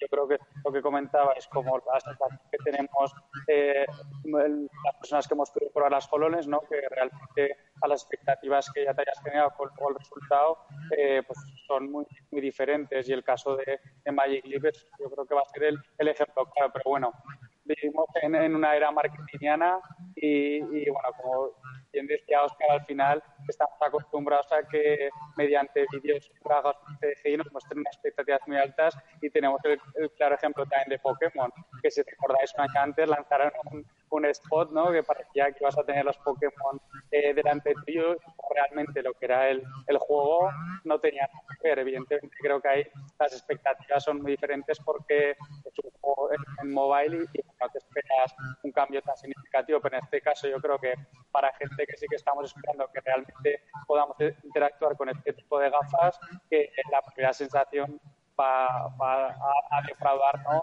conforme a, ese, eh, a esos vídeos ¿no? que están generando y que realmente te esperas tener esos efectos de hologramas delante, delante de ellos. Y vosotros, eh, como, como industria, eh, ¿tenéis algún ejemplo que nos podáis vender de, oye, ¿por qué eh, me voy a quitar las gafas de realidad virtual y me voy a poner las gafas de, de realidad mixta? ¿Qué, ¿Qué, voy a, o sea, voy a tener una, una, mascota en casa que no existe y cada vez que la mire ande por aquí, por mi cuarto? ¿Es, es algo tan intrascendente? Hombre, yo, yo, creo, yo, creo, que ahí ese es, ese es otro tema y creo que son dos cosas completamente diferentes, ¿no? Que no, no, no es que una vaya a sustituir a la otra, sino que realmente van a, van a tener dos caminos. ¿Vale? Una va a tener un uso, eh, quizá la realidad aumentada va a ser algo más del día a día y la realidad virtual se va a convertir en unas experiencias más, eh, más potentes, ¿no? Con toda la tecnología háptica y tal. Pero yo creo que que, que, que, van a, que, van a, ser dos cosas diferentes. Yo quería comentar una cosa que ha dicho, eh, estoy leyendo el chat Tony, ¿vale? Que nos está diciendo, eh, el, el, el, no se trata de vendernos humo a nosotros, sino a los fondos de, de inversión. ¿Vale? Eh, yo creo que va un poco por ahí los tiros, ¿no? Porque al final el que esa empresa valga tanto no es por lo que haya vendido, sino por lo que hayan invertido en ellas, ¿no? O sea que una vez más somos el daño colateral, los usuarios. Eh, puede ser, pero bueno, ¿realmente pero, creéis que es así? A, nivel de inversión, eh, por muy eh, grandes que sean las empresas, no invierten ni mucho menos en, en humo. Evidentemente, a esos fondos de inversores que, han entrado eh, han tenido que, acceder con, con unos mínimos de garantías o puede ser también que realmente esos fondos de inversión quieran descubrir el futuro. Lo que está claro que las gafas van a revolucionar el dispositivo móvil. Creo, bueno, nosotros creemos en la empresa que va a ser la evolución del dispositivo móvil y puede ser cierto que, estas empresas que han entrado eh, a invertir, que quizás eso, eh, las expectativas o ese humo generado a corto plazo eh, no sea realista, pero está claro que si esas empresas han entrado es porque es el futuro de, de, la comunicación y que realmente no, para cambiar las formas de comunicación y el poder llevar toda la información en la gafa, eh, mientras que ahora lo tenemos que llevar con el móvil, pues yo creo que los inversores entran principalmente por ese cambio general en la comunicación, más que en lo que puedan conseguir ahora mismo como, como empresa ¿no? y con este primer prototipo de las gafas. Yo creo que si vas a invertir mejor, vete a los bitcoins, ¿no? Que al final va a estar así, así, entre, entre humo y el otro humo. Sí, pero yo creo eso, que es una inversión a futuro, o sea, que, que, realmente, no sé cómo lo veréis vosotros, pero nosotros como empresa creemos que sí que va a haber una evolución del móvil a, las gafas que nos va a permitir tener, eh, mejorar ¿no? el día a día mediante eh, este dispositivo que nos permita tener las manos libres y, y, bueno, y si volvemos al ejemplo de Google, ¿no? que fue el, fueron pioneros en lanzar las gafas con realidad aumentada.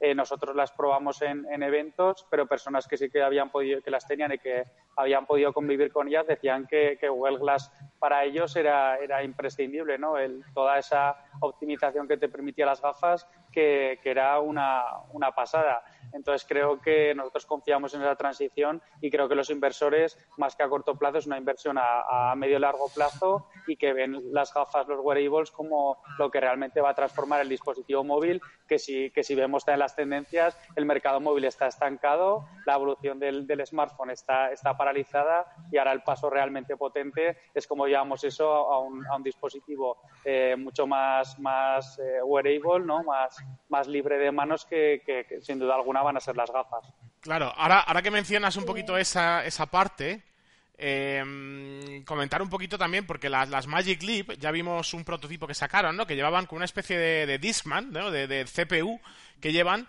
que, que, es lo que se conecta. ¿Creéis que eso es un... A ver, eso lo hace, entre comillas, eh, portátil, ¿no? Pero no llega a ser inalámbrico, no llegan a ser esas gafas. al final es una cosa, entre comillas, pequeño, pero sigue siendo un mamotreto para ir por la calle con ello eh, en el bolsillo y tal, ¿no? O sea, eh, quizá la evolución está más en el 5G. Eh, eh, ¿cómo, ¿cómo, lo veis también esa parte, no? Porque esa, esa evolución a móvil tiene que pasar por ese pequeño Disman, esa CPU.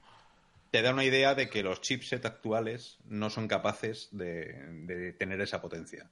¿No? O sea, los, los, Snapdragon, todo lo que están haciendo con los standalone, el 845, el 835, eh, no están dando la potencia necesaria. Por eso esta gente, quiero pensar que ha tenido que meter algo más de chicha, como ellos dicen, un pequeño portátil ahí, porque no pueden dar todo lo que, todo lo que necesitarían esas gafas. Eso es el único punto optimista que yo le veo a las Magic League de por qué pueden llegar a ser algo porque van más allá que las demás de poner un Snapdragon en unas gafas. No, esto necesita mucha más potencia, con lo cual quiero pensar que es porque realmente se va, se va a convertir en algo visual atractivo, ¿no?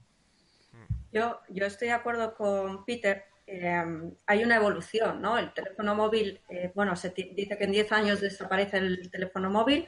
Bueno, tengo mis dudas también al respecto, pros y contras. O sea, lo que supuesta, lo que va a suponer unas Magic Leap eh, dentro del mundo, tanto de, de, la comunicación como de la creación como de dispositivo es que vamos a tener un wearable. Eso se me oye. Es que se, te oye doble, pero no sé por quién.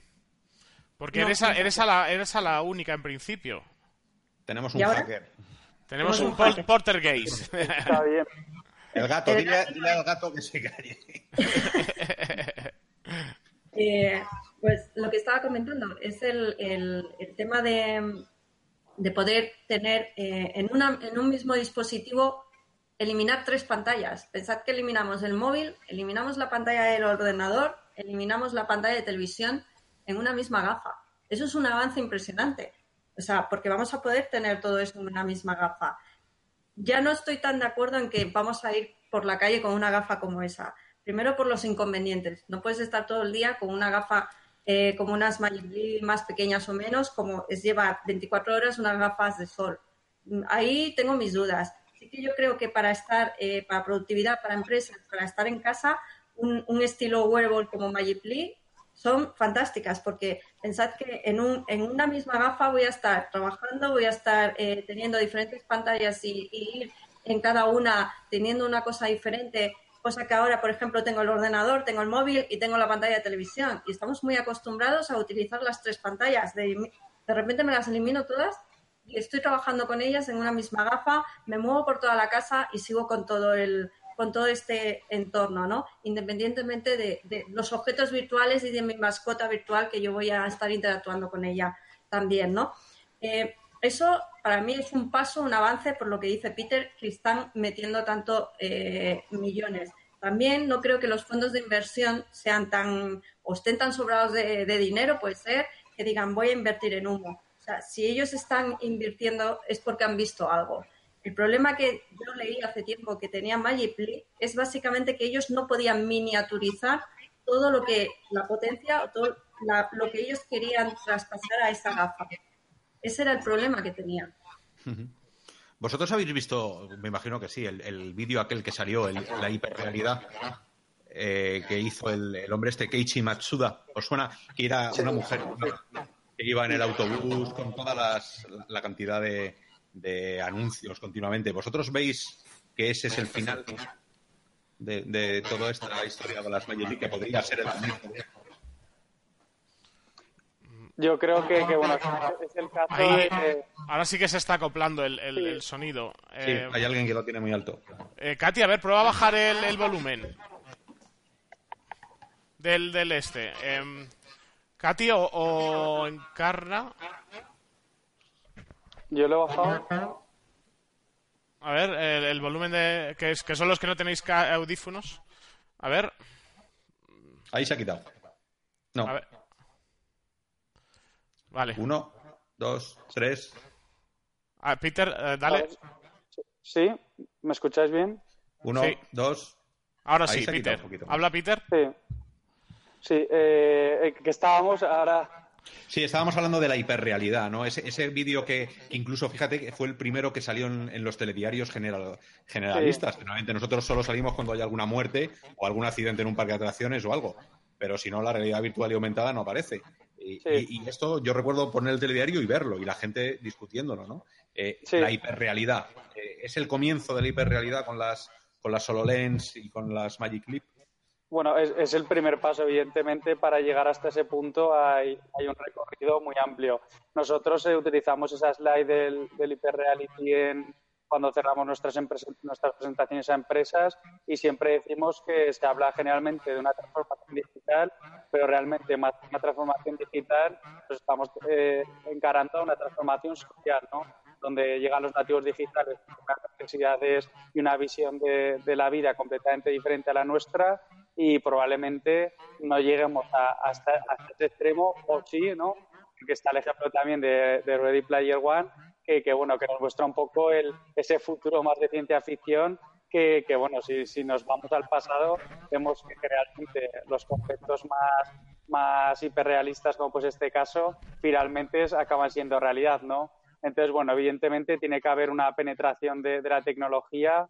En, puede que en algún momento lleguemos hasta ese punto de hiperrealidad, pero evidentemente, como suele dar con el, con el ciclo de Garner, las tecnologías tienen ese pico, ¿no? ese sobredimensionamiento hasta que se llegan a estabilizar y pues como pasa con el móvil, ¿no? que también eh, se habla mucho de la, de la independencia que tenemos del dispositivo móvil, pero como digo, las generaciones van evolucionando, van cambiando las necesidades y bueno, siempre suele tener ese primer eh, bombazo inicial y luego siempre de una forma u otra se estabiliza y es probable que lleguemos a ese punto de, de hyperreality pues la tecnología realmente debería evolucionar hacia ser algo que nos aporte valor y creo que ahí vamos a tener mucha importancia a los desarrolladores que creemos eh, contenido y herramientas que realmente aporten valor para los usuarios. Claro, es que esto es un poco Black Mirror, ¿no? O sea, y no os voy a echar la culpa a vosotros dos, Encarna, ya, pero vosotros sois los que nos diréis si terminamos en Black Mirror o terminamos en una algo épico, precioso, ¿no? Con de simbiosis con la tecnología. vosotros tenéis la llave en este caso.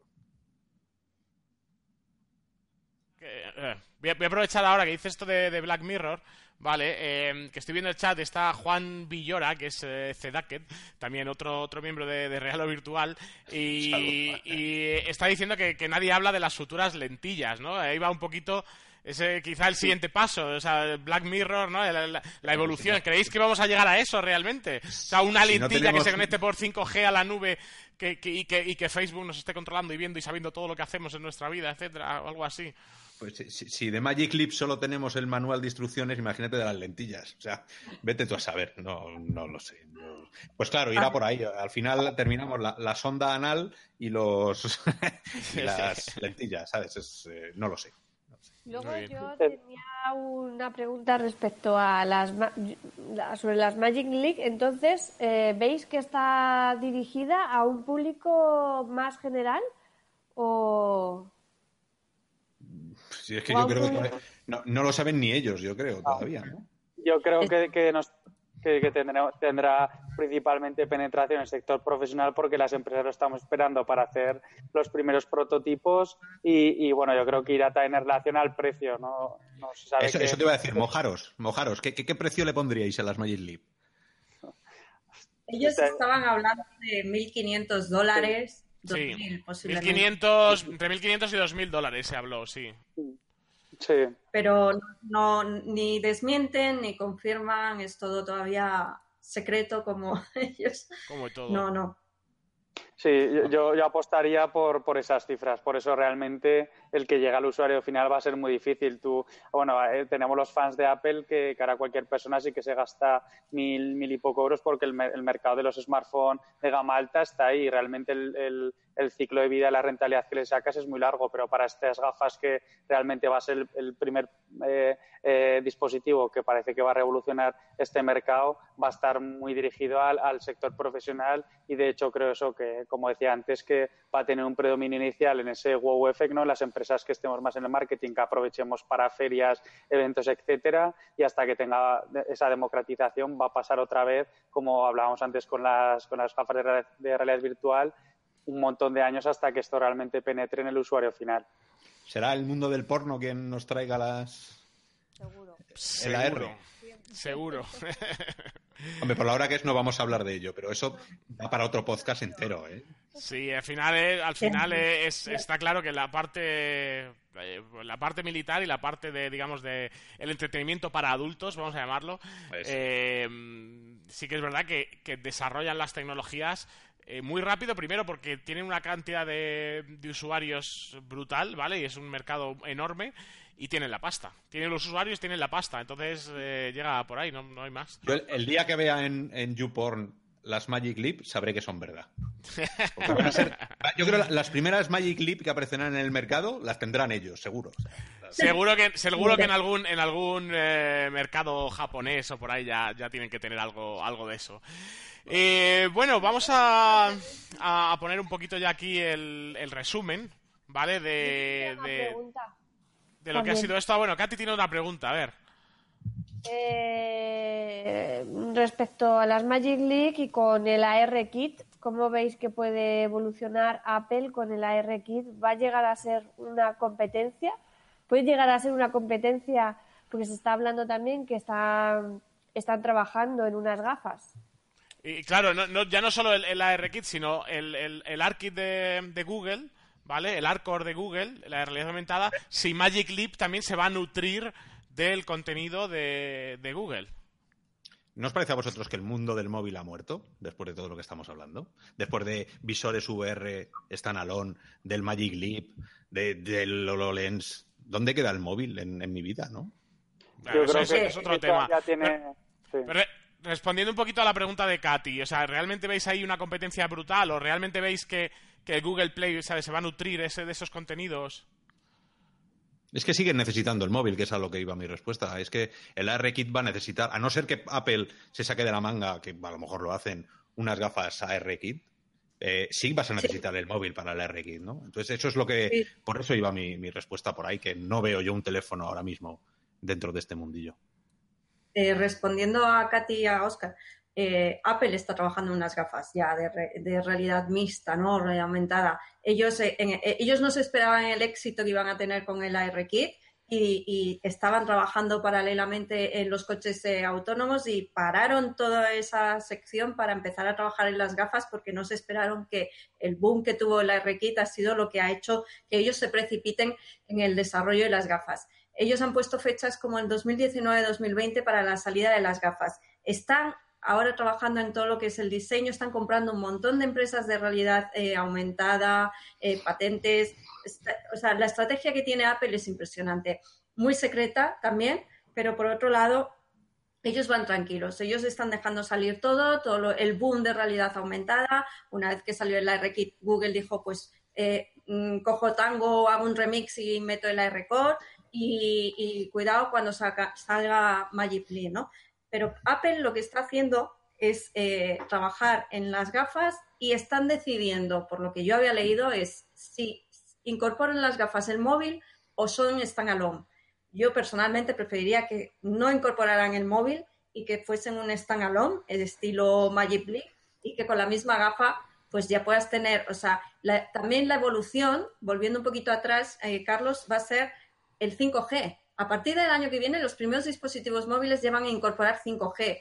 Cuidado cuando esta tecnología entre, porque esto va a ser la revolución, tanto en comunicaciones y en, y en todo. O sea, eso es brutal. si unas gafas están a long, que incorporen todo esto, más todas las prestaciones, todas las características, va a empezar una guerra brutal.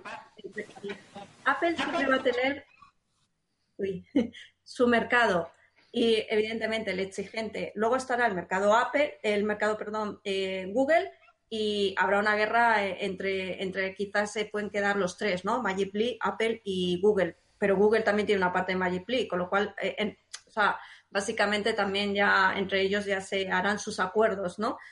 Pero vamos, yo creo que va a ser, nos esperan unos tres años de una evolución en la realidad aumentada impresionante. Yo respondiendo también yo respondiendo a la, pregunta, eh, también relacionado con, la que hacías antes, que creo que eso que Arrekit y Arrecord va a ser la forma de democratizar la tecnología de la realidad mixta. La verdad que, el funcionamiento de, de Arrekit es, muy potente, Arrecord ahora también con la, actualización también funciona muy bien. Entonces yo creo que el smartphone va a ser el medio de, democratizar estas tecnologías y que el salto será con las gafas cuando ya tengamos libre las manos y podamos interactuar con, contenidos eh, que no sean a través del smartphone. Y yo creo que eso, como hablamos al final, la tecnología evoluciona muy rápido, pero estos cambios tan, tan potentes eh, van a conllevar muchos años y por eso, bueno, el móvil comentabas eso, que esos datos de que en 10 años eh, eh, no, que no va a existir o que se va a reducir mucho el uso, yo creo que eso que de aquí a 10 años es realmente cuando se va a ver la evolución, pero que en esa transición y esa incorporación de la realidad mixta, el dispositivo móvil es clave en, esta transición. Muy bien, pues bueno, yo si no tenéis eh, ninguna pregunta más, eh, yo creo que lo podemos dejar aquí. Estoy, he estado mirando un poquito el chat, más o menos las cosas que han ido diciendo las he ido comentando, ¿vale? A vosotros, la gente más o menos está de acuerdo, tienen opiniones.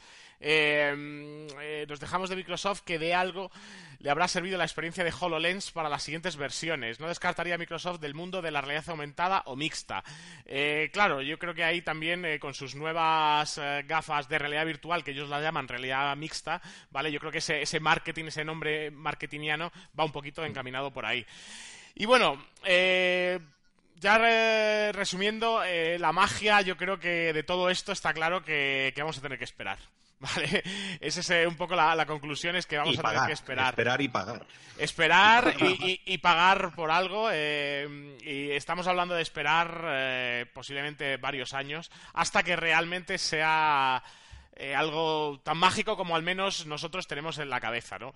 no estáis cansados de esperar bueno, en, el camino... Yo, con, las DK1 no, no, tenía, ¿sabes? Tenía más pelo, tenía, no tenía la barba me, voy a convertir en un ochentón cuando salga por fin la realidad virtual y ese día me moriré, ¿sabes? si no lo veré. en el, en el, yo, la verdad es que en el, camino me lo estoy pasando genial y, está eh, siempre, y cuando las expectativas de algunas cosas no las vamos a tener, eh, o sea, no, no, se van a cumplir, pero sí que es verdad que, a día de hoy seguir probando las cositas que vamos probando, los nuevos hardware, eh, ya no solo a nivel casero, sino las herramientas, la, el The de cosas que se están están creando, ¿no? Y el, y el poder ir probando eso poco a poco, eh, pues también se disfruta, ¿no? Es, esto es como, la felicidad no es un objetivo, es el camino, ¿no? Pues esto, eh, en, esta realidad virtual vamos más o menos un poquito igual.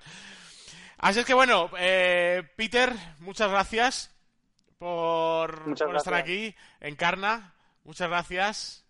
Oscar. placer. Muchas gracias. Bueno, nos, nos vemos en sucesivas. a ti seguramente te tendremos más alguna vez más por aquí déjame decirle un mensaje a Encarna ya.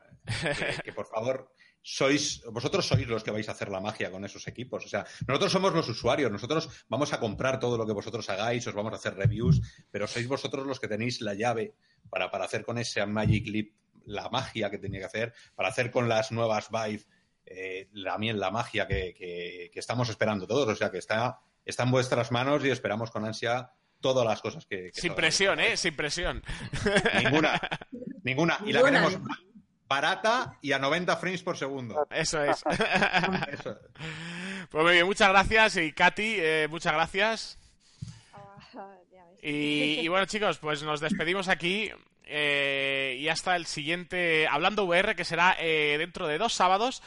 Y si nada lo cambia, hablaremos de los juegos AAA en realidad virtual, que de momento son inexistentes, pero bueno, todo vendrá. Muchas gracias chicos, espero que os haya gustado este programa y un saludo a todos. Feliz Navidad.